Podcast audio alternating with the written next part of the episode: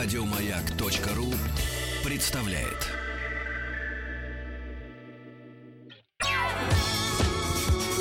По заказу Гостелерадио. Семидесятники.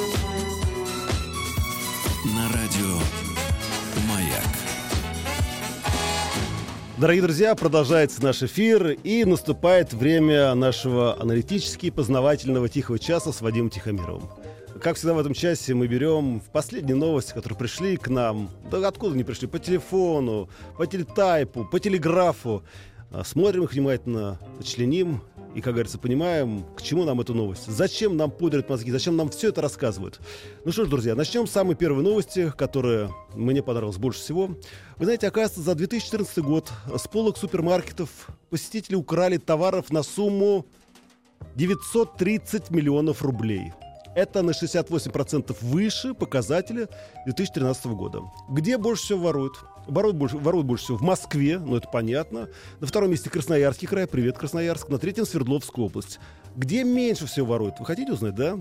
Меньше всего воруют в Чечне, Дагестане, Ингушетии, Магаданской области и на Дальнем Востоке. Вот так, дорогие друзья.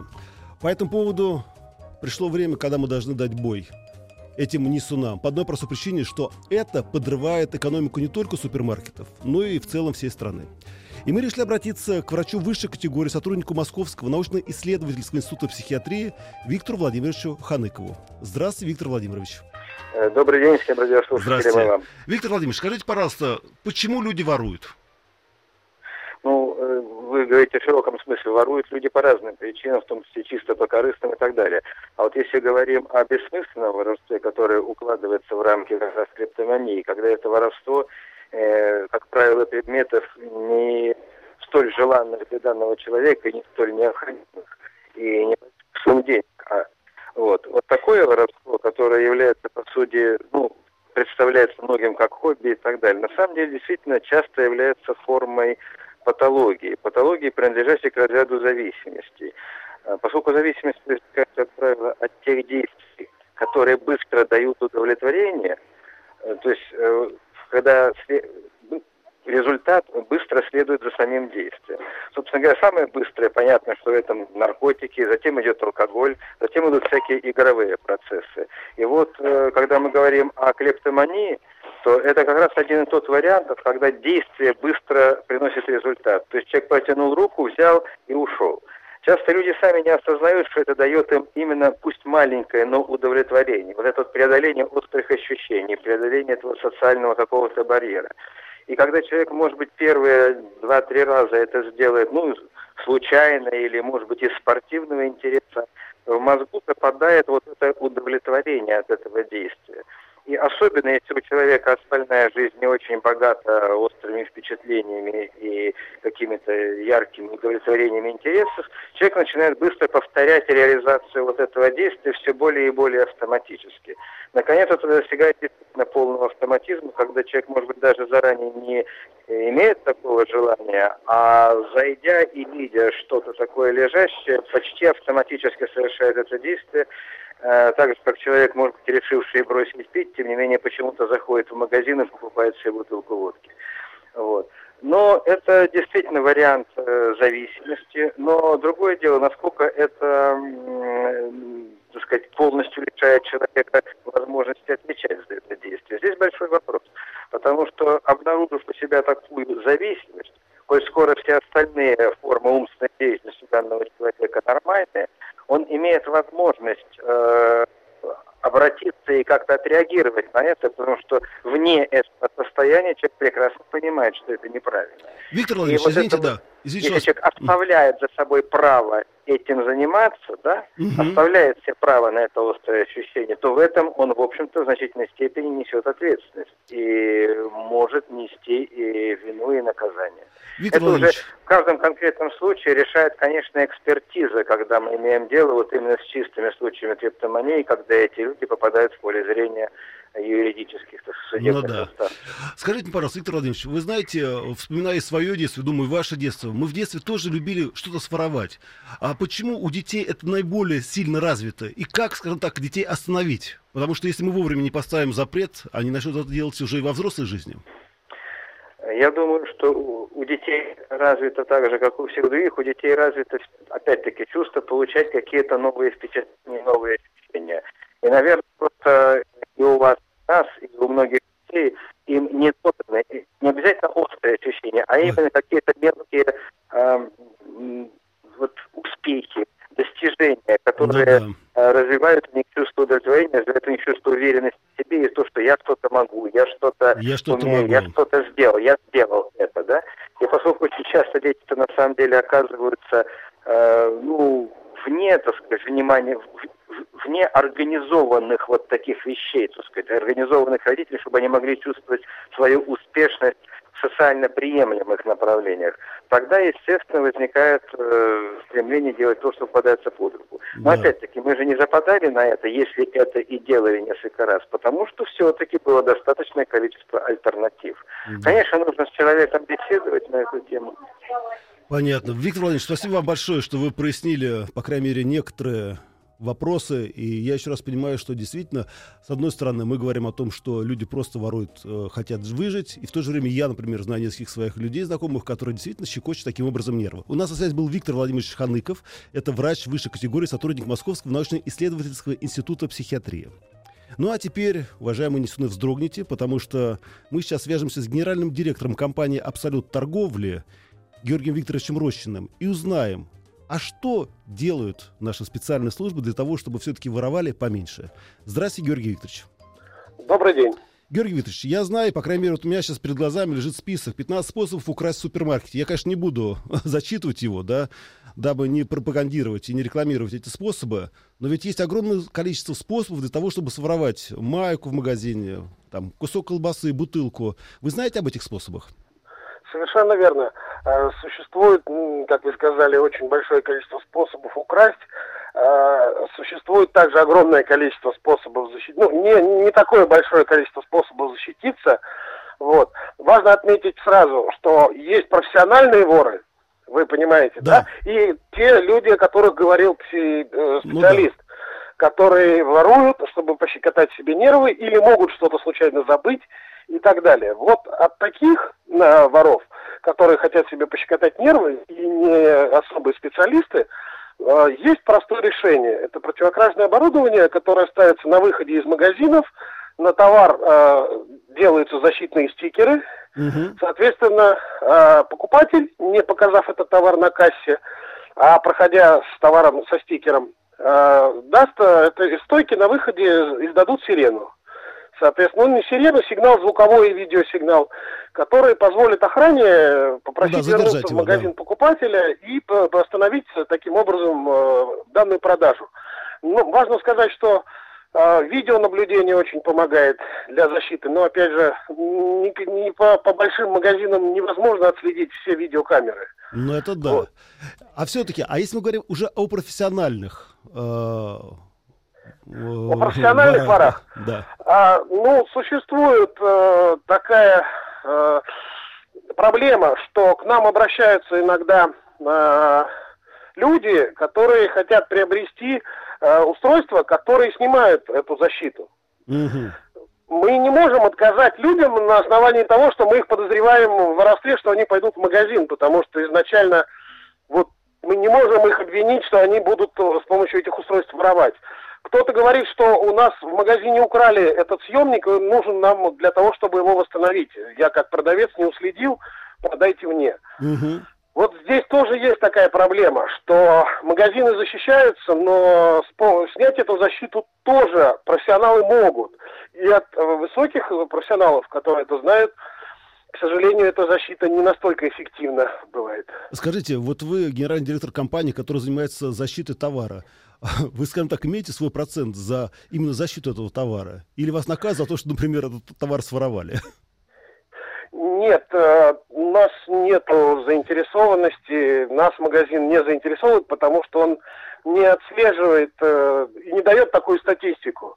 Вот. Но мы с вами знаем, э, как потребители, да, что каждый магазин в цену товара закладывает да. в том числе на пропажу товара, на, на, на тот товар, который украдут.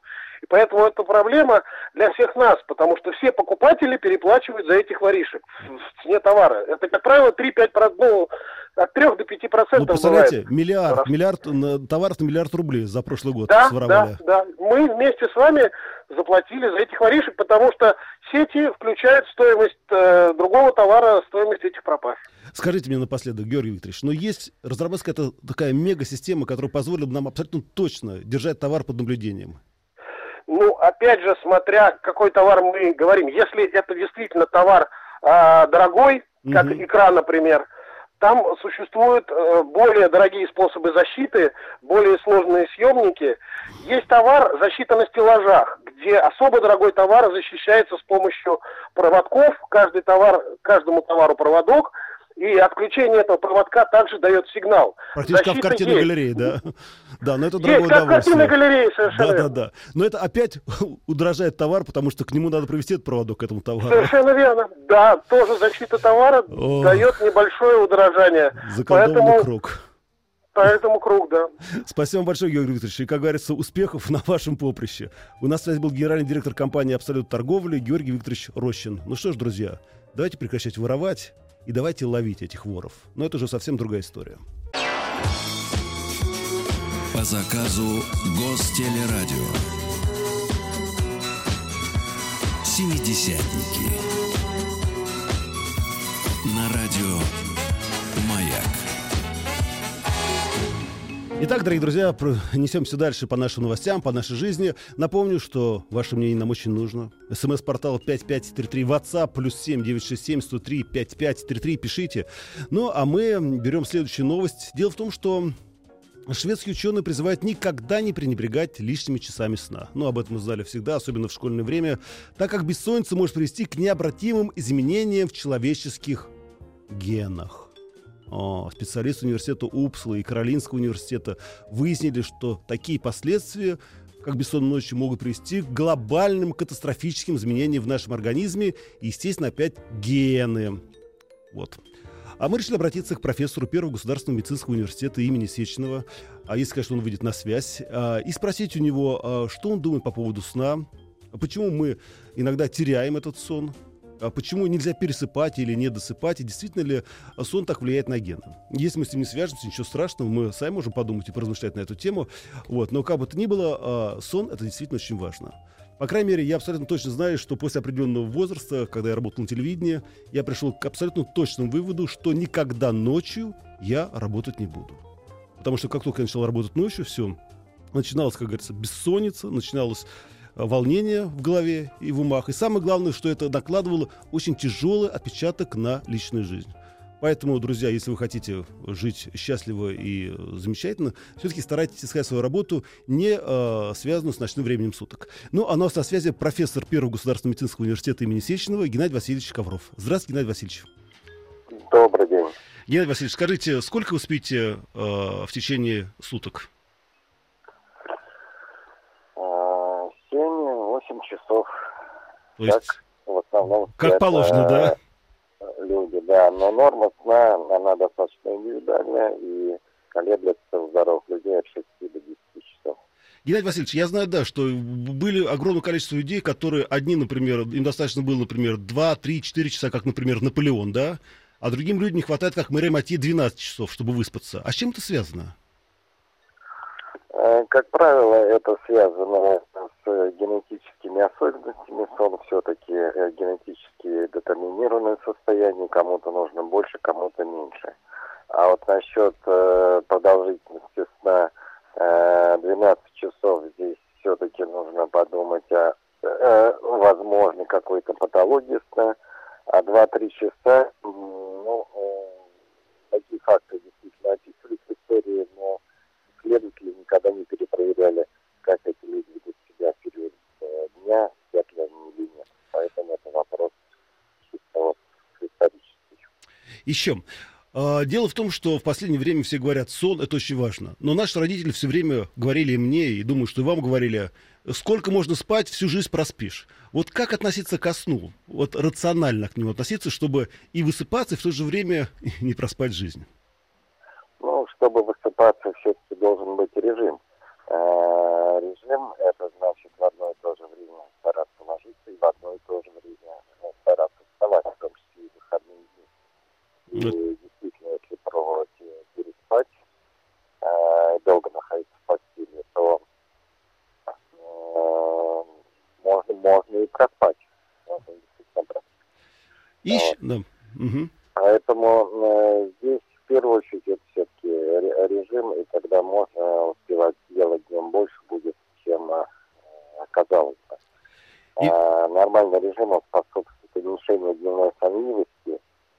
кучи э, разных проблем. Mm-hmm. Недавно по телевизору показывали аварию, где э, грузовой автомобиль столкнулся с автобусом по причине того, что, видимо, авто, водитель заснул. А заснул потому, что, видимо, режим у него не совсем нормальный. Да, режим ненормальный. Это вот один из примеров. Но смотри, Геннадий Васильевич, шведские ученые говорят о том, что если у нас будут бессонные ночи, начнут портиться наши гены. То есть, по большому счету, люди, которые плохо и неправильно относятся к своему сну, а, практически свой род а, подвергают вырождению. Я правильно понимаю? Ну, э, бессонная ночь, конечно, не приведет к никаким генным мутациям, э, потому что потому что эта система достаточно стабильная. И вот просто так изменить э, генетику не представляется возможным. То есть все-таки пугает нас, да? Э, э, но взаимосвязь между генетикой и продолжительностью и качеством сна, она существует. И взаимосвязь здесь не совсем ясная. С одной стороны, такой не очень здоровый образ Ой, Геннадий Васильевич, вы знаете, у нас просто какие-то, видимо, проблемы со связью, у нас практически не слышно, но все равно огромное вам спасибо. Э, на связи у нас был профессор Первого государственного медицинского университета имени Сеченова Геннадий Васильевич Ковров, мы говорили о сне. Ну что же, мы сейчас на секундочку прервемся, а потом продолжим и поговорим о сне совершенно с другой стороны. По заказу Гостелерадио. Семидесятники. На радио Маяк. Итак, наши дорогие слушатели, продолжаем «Тихий час» с Вадимом Тихомировым. Пишите письма, друзья. СМС-портал 5533. Все сообщения частного «Маяк». Форум радиомаяк.ру. WhatsApp плюс 7967 103 5533. А, мы начали тему. Дело в том, что шведские ученые призывают нас никогда не пренебрегать лишними часами сна. Дело в том, что если мы не досыпаем, они сказали, это ведет к необратимым изменениям в человеческих генах. То есть, если мы не высыпаемся, гены наши портятся, и в конце концов наш род, ваш род, да, начинает вырождаться. А, к сожалению, Геннадий Васильевич Ковров, профессор Первого государственного медицинского университета, сказал, что это, скорее всего, неправда, что это шведские ученые немножечко так поторопились. Но я, честно говоря, все равно склонен верить, что, наверное, это так. И мы решили обратиться к генетику, сотруднику Института общей генетики Российской Академии Наук, научному директору компании «Генотек» Валерию Ильинскому. Здравствуйте, Валерий. Добрый день. Валерий, и все-таки скажите, что происходит с нашими генами во время сна и почему они могут портиться, если мы не высыпаемся? Ну, вы знаете, я, честно говоря, э, склонен согласиться с моим коллегой. Э, пока что мне кажется, что скорее ученые немножко поспешили, потому что э, процесс сна никоим образом не влияет на наши гены. А, и ну, там нужно еще отдельно доказывать, что действительно наши гены как-то могут испортиться или что-то с ними может произойти в процессе сна, потому что, а, ну, там, по крайней мере, на данный момент ученым неизвестно очевидных молекулярных механизмов, как сон может повлиять на наши гены. А вот смотрите, Валерий, вот человек, например, попадает или впадает в летаргический сон, да? У него замедляются все процессы в организме, и он на протяжении 10, 15, 20 лет остается практически да, такой же, как и был, например, 20 лет назад. И только потом, когда он вдруг просыпается, он начинает катастрофически э, стареть. С чем это связано? Ну, это, опять же, такой э, момент, который до конца не изучен. Э, это вряд ли связано именно с э, структурой э, и с работой генов, э, потому что, ну, вот еще раз, в процессе сна э, наши гены не меняются. Гены это фактически ну, некое хранилище информации. Э, и к ним там, обращаются просто для того, чтобы э, получить какую-то информацию, которая дальше как-то используется. Ну да, да, да, да, да. Такой Но сейф. Э, при этом наши гены никоим образом как бы, не участвуют в каких-то э, метаболических процессах организма, и поэтому там есть ли какой-то метаболизм в организме, нет этого метаболизма, ну, в целом на генах это не отражается. Единственное, что а, может так или иначе влиять на вот, наши гены, это а, ну, ряд факторов, а, которые могут приводить к мутациям. Экологического значения, я понимаю, да. Радиация, ну, тут, например. Тут, тут, тут разные вещи, да. Тут могут быть вот история с радиацией разные химические элементы, могут быть, ну, там, опять же, некоторые гены могут приводить к тому, что количество мутаций в нашем организме будет больше, просто вследствие там, случайных причин. Угу. Валерий, скажите, коль мы затронули вдруг эту тему э, летаргического сна, а в чем человек впадает в летаргический сон, как вы думаете? Ну, э, тут э, сложный э, вопрос, я боюсь, что ученые не имеют однозначного ответа на этот вопрос. Э, пока что это ну, такой момент, который, э, механизм которого до конца не изучен. И даже нет никакого предохранителя. Вдруг, вот, например, я пойду сейчас лягу в постель и бабац, через 20 лет проснусь. Что же со мной будет-то? Ну, пока что, вот, опять же, наука не сможет ответить на наш вопрос. Я понял. Спасибо вам большое, Валерий. Успехов вам в ваших научных изысканиях. И, конечно, большое счастье, что все-таки шведские ученые, видимо, ошибаются. И несмотря на то, что сон, конечно, разрушает нашу нервную систему, к генам он не имеет никакого отношения.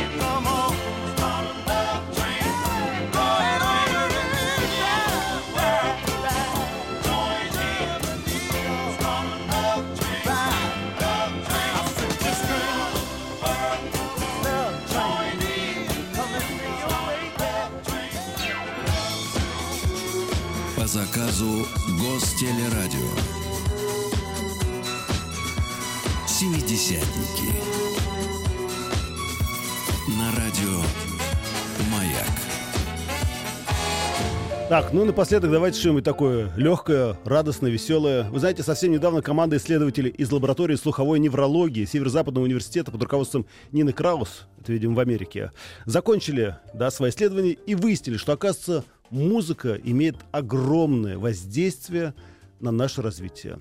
Мы начинаем слушать музыку уже с 30, 34 недель внутриутробного развития. Что-то как-то, ну ладно, это следующая история. Короче, оказывается, если мы слушаем музыку, да, регулярно, с самого раннего детства, с рождения практически, с зачатия, то это влияет на наши навыки, языковые и всякие другие. И я подумал, это что ж получается? Это значит, если нас в детстве родители отводили в музыкальную школу, они делали правильно, чтобы мы развивались не только, скажем так, в музыкальном плане, но и в человеческом. И мы решили обратиться к музыковеду, доктору искусствоведения, доктору психологических наук, проректору Российской академии музыки имени Гнесиных, музыкальному психологу Дине Константине Кирнарской. Здравствуйте, Дина Константиновна. Здравствуйте. Здравствуйте. Дин Константин, скажите мне, пожалуйста, вот вы знаете, для многих детство, к сожалению, окрашено в мрачные тона именно потому, что их заставляли учиться музыке. Так это или нет? Ну, это, конечно, так, но я могу сразу сказать, что здесь виновата, конечно, и не музыка, и не родители, которые заставляли, а те педагоги, которые не сумели сделать музыкальное обучение радостным, интересным, увлекательным. Так что все дурные мысли только насчет учителей музыки в данном случае. Тогда... Больше никто в этом не виноват. Да, тогда следующий вопрос. А музыка как-то может действительно влиять на нас? Как вы думаете, вот это обучение нотной грамоте, да, обучение на игре на фортепиано, там, на скрипке, оно как-то может не только обогащать, но и улучшать нас? Оно улучшает интеллектуальные способности, умственные да способности. Да, в этом-то все и дело. Ну, могу вам привести пример, который я лично знаю из своего опыта, когда я была э, на научной стажировке в Гарвардском университете мне рассказывал автор этого исследования Готфрид Шлауг, что уже через год музыкальных занятий увеличивается соединительная лента между левым и правым полушарием мозга. То есть все ваши творческие намерения, ваша фантазия, воображение сразу же переходят в действие. То есть вы можете их высказать, передать другим, иметь успех от того, что вы что-то придумали, создали. А если эта лента, корпус колозума она называется по латыни, мозолистое тело по-русски, если эта лента плохо работает, то вы можете чего-то хотеть, к чему-то стремиться, даже что-то воображать, но выразить это, сделать это общим достоянием вы уже не сможете. Хорошо. А если, например, я нахожусь в преклонном возрасте и вдруг решу заниматься музыкой, это может как-то улучшить качество моей, ну, скажем так, преклонной жизни? Безусловно, это помогает даже при болезни Альцгеймера. Это известные факты. Дело в том, что вот то, что вы рассказываете сейчас, это все replication, как говорят в науке, репликация, повторение или модификация, вариант тех исследований, которые производились раньше. Потому что, собственно говоря, острый интерес к музыкальной психологии, к воздействию музыки на мозг относится уже и к 90-м годам, и даже раньше. То есть вот эти все данные, они проверяются, перепроверяются, тут ставятся самые разные эксперименты и так, и эдак, чтобы подтвердить найденные закономерности. Причем это всегда так бывает в науке, иначе в науке просто не бывает. То есть наука – это обязательно знание проверенное многими экспериментами, не одним, а многими и в течение многих лет. Так что это уже очень достоверное знание. Скажите, а если я не буду учиться музыке, а буду просто слушать музыку? Может быть... Лучше, чем не слушать. То есть, чем активнее ваши музыкальные занятия, тем больше пользы они приносят. Условно говоря, если вы сочиняете музыку, подбираете, это просто безумно полезно. Если вы играете, это чрезвычайно полезно. Если поете, очень полезно. Если слушаете, то просто полезно. Но в любом случае это всегда огромный плюс. Дина Константин, этот вопрос в сторону. А не кажется ли вам, что музыка — это на самом деле протоязык, который может объединить все нации народности. Ведь по большому счету не надо ничего объяснять, если мы сыграли пам-пам-парам-пам-парам-пам-пам, да? И да, и нет, потому что все-таки существует очень много музыкальных культур, и в каждую из них надо как-то внедриться, войти, познакомиться с этой культурой. Не думаю, что вам будет очень интересно слушать сейчас музыку индийскую или там ну, да. Э, какую-нибудь турецкую, народную, этническую, если вы никогда с этой культурой не имели дела. То есть тем больше вы получаете удовольствие от музыки и пользы от нее, чем лучше вы знаете эту музыкальную культуру, чем она вам ближе и более знакома. Но в общем и целом, безусловно, музыка, конечно, язык, не нуждающийся в переводе. Но тут сразу надо сказать, о какой музыке речь, да. потому что большинство из нас при слове «музыка» имеет в виду, ну, какие-то, может быть, популярные песни, да. какие-то известные мотивы, да, мелодии, или просто даже какие-то роковые ритмы, то, да, что да, мы любим, что нам нравится. В данном Спасибо. случае, если мы говорим о пользе для мозга, это классика. Спасибо большое. Дин Константина Кирнарск была у нас на связи. Маяк. По заказу Гостелерадио. Семидесятники. На радио Маяк. Итак, дорогие друзья, мы еще раз с вами убеждаемся в том, что иногда американские ученые не врут. Дело в том, что они недавно закончили цепь исследований и выяснили, что, оказывается, музыка, ритм влияет на нас уже практически с момента зачатия. И в зависимости от того, какая музыка, видимо, играется, от этого наши, например, языковые навыки становятся или лучше, или хуже. И это, Дина, э, это доказал нам Дина Константина Кирнарская, э, проректор Российской Академии музыки имени Гнесиных. Но вы знаете, о чем подумал? О том, что, ну хорошо, она развивает способности, а, скажем так, можно ли манипулировать людьми с помощью музыки? И мы обратились к ректору Московского института НЛП Михаилу Михайловичу Пелихатому. Здравствуйте, Михаил Михайлович. Добрый день. Михаил Михайлович, скажите, пожалуйста, вот музыка, которая играет, например, да, э, у нас в машине, дома, в радио, она как-то может влиять на человека? И можно ли с помощью музыки, музыкальных инструментов или нотной грамоты манипулировать человеком? Да, да, конечно, можно. Я не уверен, что можно с помощью нотной грамоты, но то, что мелодика однозначно влияет на наше эмоциональное состояние, а, это факт. Ну, например, если вспомнить а, марши, да. то марши вызывают а, эмоцию гнева а, и эмоцию, а, скажем, неприятия. Поэтому, если мы заводим марш, то под этот марш люди переходят в гневное состояние, и, естественно, какие-то вещи, ну, например, военные действия, им гораздо проще выполнять под марш. С другой стороны, если мы заводим музыку медленную, то, что можно было бы сказать, mm-hmm. может быть, печальную, то люди попадают в эмоцию печали. Эмоция печали, например, характеризуется меньшей подвижностью, эмоция печали характеризуется низким порогом восприятия. И если, ну, скажем, в ресторане заводить печальную музыку, то люди будут... Веселья не будет, да да, больше времени проводить, хотя будут есть с меньшим аппетитом. Хорошо, хорошо, Михаил Михайлович, скажите, вот в последнее время э, в метро стали играть э, такую вел, веселую, э, гармоничную музыку 70-х годов. Это тоже, видимо, да, э, какие-то практики? Да, я думаю, что э, если это ретро-музыка, то для тех людей, которые знают, что она ретро, кто слышал ее раньше, это будет, скорее всего, э, именно печальная состояние, то есть э, состояние, которое будет характеризоваться, ну, например, меньшей агрессивностью, что для метро, мне кажется, очень актуально. Когда mm-hmm. ты находишься в толпе людей и отовсюду тебя толкает, то находиться в таком состоянии ничего не делания очень даже хорошо, и я думаю, правильно. Более того, по той музыке, которую слушаете вы, которая нравится вам в этот период времени, в этот период жизни, или которую слушают дети, можно понять их состояние, эмоциональное состояние ребенка. Угу. Тогда, Михаил Михайлович, э, почему же э, взрослое поколение всегда выступает так против молодежной музыки? Это же им свойственны эти ощущения, эти настроения, конечно, которые э, не нравятся нам. Зачем же мы тогда навязываем нашу музыку прошлого поколения молодежи? Не знаю, я не могу сказать, что это правильно, потому что у нового поколения, у молодого поколения совершенно другие состояния, совершенно другие представления об этой жизни. Эти представления, в том числе и выраженные в музыке, будут отличаться от наших представлений. Да, современный рэп, который характеризуется а, такой, с одной стороны, ритмичностью, с другой стороны, рваностью, да, это угу. не то же самое, что плавная музыка там 70-х, ну, да.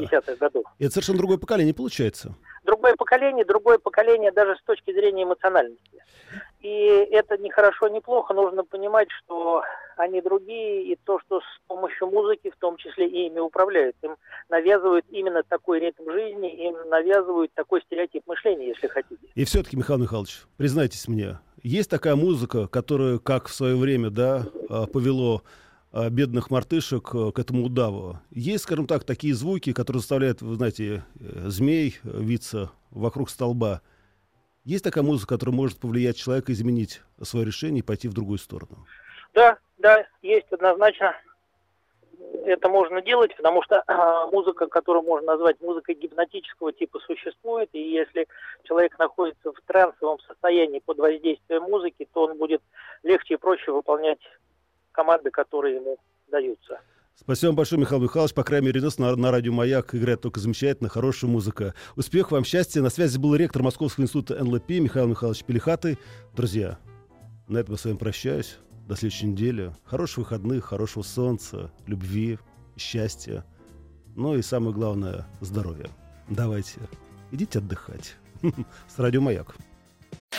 Еще больше подкастов на радиомаяк.ру